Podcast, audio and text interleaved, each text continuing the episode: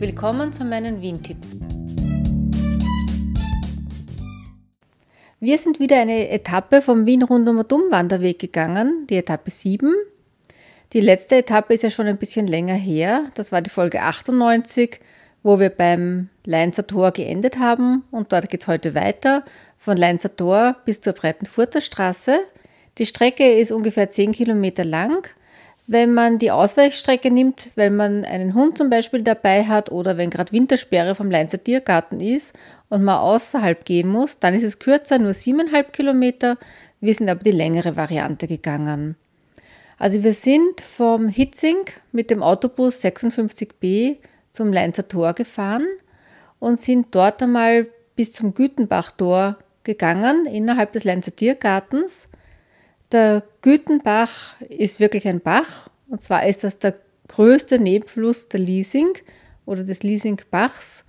Und ja, die Liesing, die wird uns später auch noch einmal begegnen. Ja, das ist sehr schön, im Lenzer Tiergarten zu gehen. Wir haben ein bisschen Pech gehabt, weil es geregnet hat, aber ansonsten ein sehr schöner Weg. Und dort findet auch im Sommer einmal im Monat ein Markt statt, ein Monatsmarkt. Und da kommen jetzt ein paar Informationen dazu. Von April bis Oktober findet jeden letzten Sonntag im Monat von 10 bis 16 Uhr der Monatsmarkt des Forst- und Landwirtschaftsbetriebs der Stadt Wien statt. Besucher und Besucherinnen haben die Möglichkeit, ihre Vorratskammer und ihren Kühlschrank mit frischen Produkten aus der Region Wienerwald aufzufüllen.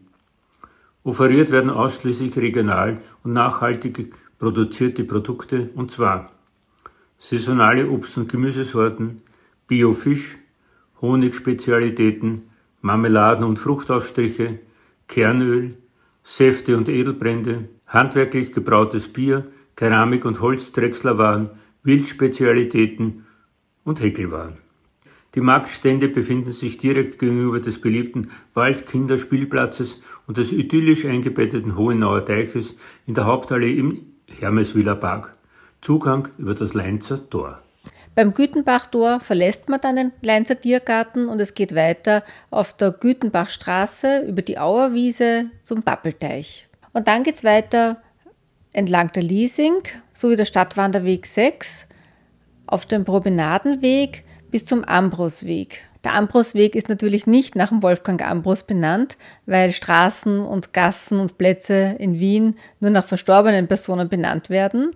Aber ich habe nachgelesen, benannt ist der Weg nach dem August Wilhelm Ambros, der ein Komponist und Musikhistoriker im 19. Jahrhundert war. Dann geht man in der Aumühlstraße und über den Katzberger Steg und kommt dann zur Breitenfurter Straße, wo schon das Ende der Etappe ist. Da fährt die Straßenbahnlinie 60 bei der Station Liesingbrücke oder Rodaunbrücke. Also soweit ich das verstanden habe, ist das die gleiche Brücke mit unterschiedlichen Namen. Aber auf jeden Fall dort kann man mit der Straßenbahn zurück nach Hitzing oder bis zum Westbahnhof fahren. Ja, der Weg entlang der Liesing ist sehr schön, auch ein sehr einfacher Weg, also eben, da haben wir auch gesehen, eine Frau, die eine Rollstuhlfahrerin geschoben hat. Ja, über die Liesing wollte ich noch was sagen.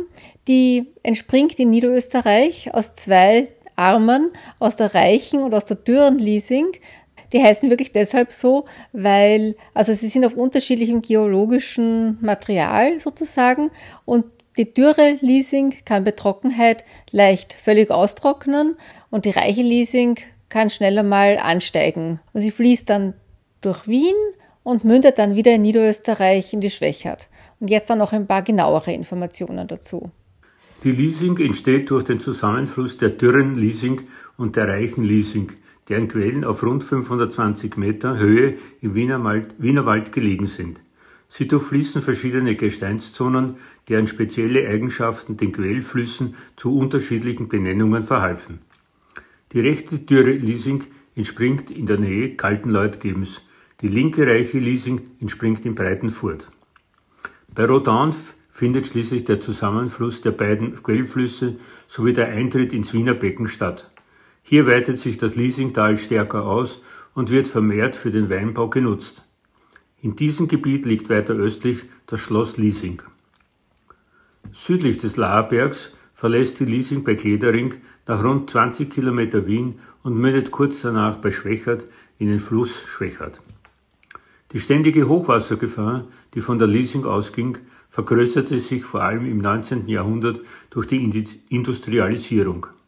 Durch Uferverbauungen, Einengungen des Bachbettes und Einlassung von Abwässern sank zusätzlich auch die Wasserqualität erheblich, so dass man sich um 1930 zur Regulierung der Leasing entschloss.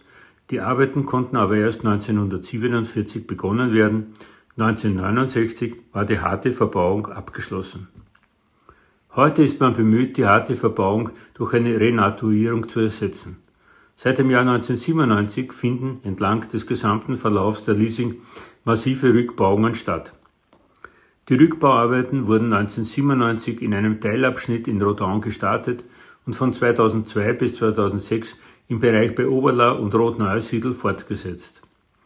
2012 bis 2016 wurde ein Abschnitt in Kalksburg, der restliche Abschnitt in Rodan und die Einmündung des Gütenbaches umgestaltet. Im Oktober 2020 wurde mit dem Rückbau des noch nicht umgestalteten Abschnittes in Liesing, Arzgersdorf, Erla und Inzersdorf begonnen. Die Umbauarbeiten sollen Ende 2027 abgeschlossen sein. Die Leasing ist insgesamt 30 Kilometer lang und wie gesagt 20 Kilometer davon in Wien und sie hat dem 23. Bezirk auch den Namen gegeben. Ja, das war's schon. Also das nächste Mal geht's dann weiter von der Straßenbahnlinie 60 Leasingbrücke und wir kommen bis Alt-Erla.